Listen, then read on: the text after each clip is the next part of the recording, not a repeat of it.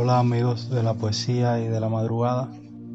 ¿Les gustó la lluvia? Les pregunto porque resulta que hoy estoy grabando un poco más temprano, pues tenía que salir de casa a comprar algún alimento y me fue casi imposible porque comenzó a llover, a llover muy fuerte y se ha pasado casi toda la tarde lloviendo. A mí en lo personal me encanta la lluvia, me encanta escuchar ese sonido del agua cayendo y, el olor de, de la tierra mojada me recuerda a la casa de mi padre en Guantánamo, donde cada vez que llovía era un espectáculo porque se hacían grandes arroyos que inundaban todo el patio trasero de la casa que colindaba con la finca. Y recuerdo que recuerdo aquel olor característico de la tierra la tierra mojada hecha barro hecha fango como decimos acá en Cuba. Y eso me encantaba es como cada vez que llueve es como un viaje hacia mi niñez y hacia esos lugares donde iba cuando comenzaba la etapa de vacaciones escolares.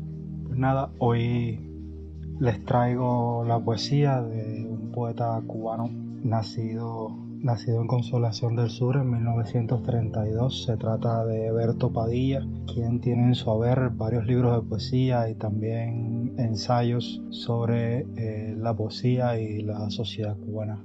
El libro que les traigo hoy se titula Fuera de Juego. Es un libro que llevó a Eberto Padilla a la notoriedad, desgraciadamente por un evento de censura que hubo allá por el año 1968 cuando este libro alcanzó el premio Julián del Casal y bueno, fue, le fue retirado el lauro porque supuestamente el libro, eh, los textos de, de, ese libro eran contrarios al, al sistema socialista. Entonces les traía textos de, este libro y además les voy a poner el libro a su disposición en formato digital ya que es prácticamente imposible encontrar en, en, su formato físico. Se los pondré en la descripción de este capítulo en su formato digital para que puedan descargarlo y disfrutarlo cuando ustedes deseen. Antes de comenzar la lectura me, me gustaría como siempre, saludar a los amigos que escuchan el podcast y que luego me comentan a través de Twitter el reporte de sintonía, como si la madrugada fuera uno de esos programas de radio que escuchamos a altas horas. El saludo de hoy va para Roger TM, que en Twitter es arroba Roger213TM, que me comentó eh, hoy en Twitter que, que, le había, que había escuchado el podcast y le había gustado. Muchísimas gracias Roger, ojalá te siga gustando y ojalá eh, me sigas escuchando. También para mi amigo de, de acá de la ciudad de King, arroba Rustin1390, de, a quien tuve el placer de, de, tener el otro día acá en casa y brindarle café, con quien compartí algunas, algunos criterios que teníamos y, em, y compartimos también algunas series eh, documentales y películas que, que él me traía. Decirles que que probablemente se fomente un proyecto de, podcast sobre debate con, con Rustin, otro amigo inquinero que todavía no tengo el placer de conocer, y eh, nuestro querido amigo Francis Drake. Nada, seguramente pronto escucharán acerca de este proyecto. Y pues bueno, para no dilatar más el espacio, vamos a leer tres textos de fuera de juego y luego, si me lo permiten, les estaré leyendo un texto de mi autoría. En tiempos difíciles, a aquel hombre le pidieron su tiempo para que lo juntara al tiempo de la historia.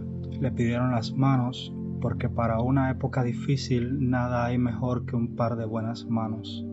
Le pidieron los ojos, que alguna vez tuvieron lágrimas para que contemplara el lado claro, especialmente el lado claro de la vida, porque para el horror basta un ojo de asombro. Le pidieron sus labios resecos y cuarteados para afirmar, para erigir con cada afirmación un sueño, el alto sueño. Le pidieron las piernas duras y nudosas sus viejas piernas andariegas porque en tiempos difíciles algo hay mejor que un par de piernas para la construcción o la trinchera. Le pidieron el bosque que lo nutrió de niño con su árbol obediente. Le pidieron el pecho, el corazón, los hombros. Le dijeron que eso era estrictamente necesario. Le explicaron después que toda esta donación resultaría inútil sin entregar la lengua porque en tiempos difíciles nada es tan útil para atajar el odio o la mentira. Y finalmente le rogaron que por favor echase a andar, porque en tiempos difíciles esta es sin duda la prueba decisiva. Los poetas cubanos ya no sueñan, los poetas cubanos ya no sueñan, ni siquiera en la noche.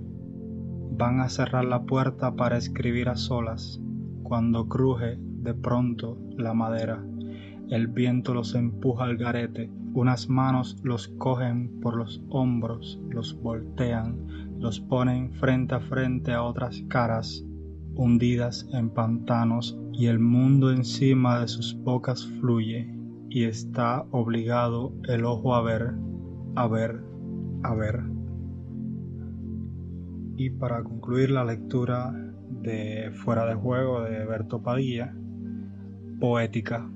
Di la verdad, di al menos tu verdad y después deja que cualquier cosa ocurra, que te rompan la página querida, que te tumben a pedradas la puerta, que la gente se amontone delante de tu cuerpo como si fueras un prodigio o un hombre muerto. Y de mi autoría, Laminarios 10. Tú habías mandado a fusilar, así lo soñé. Al hombre que sostenía el arma le temblaban las piernas. Estaba disparando contra él mismo como los pelotones sondercomandos en Auschwitz. Diste la orden de fuego y la descarga vino a parar a mi pecho. Lo estuve soñando por tres noches consecutivas. Habías mandado a fusilar. Mira la cicatriz por donde sangro es pura analogía. Y bueno, queridos amigos de la noche y de la poesía, así me despido, esperando a que nos encontremos bien pronto para volver a compartir poemas y saludos.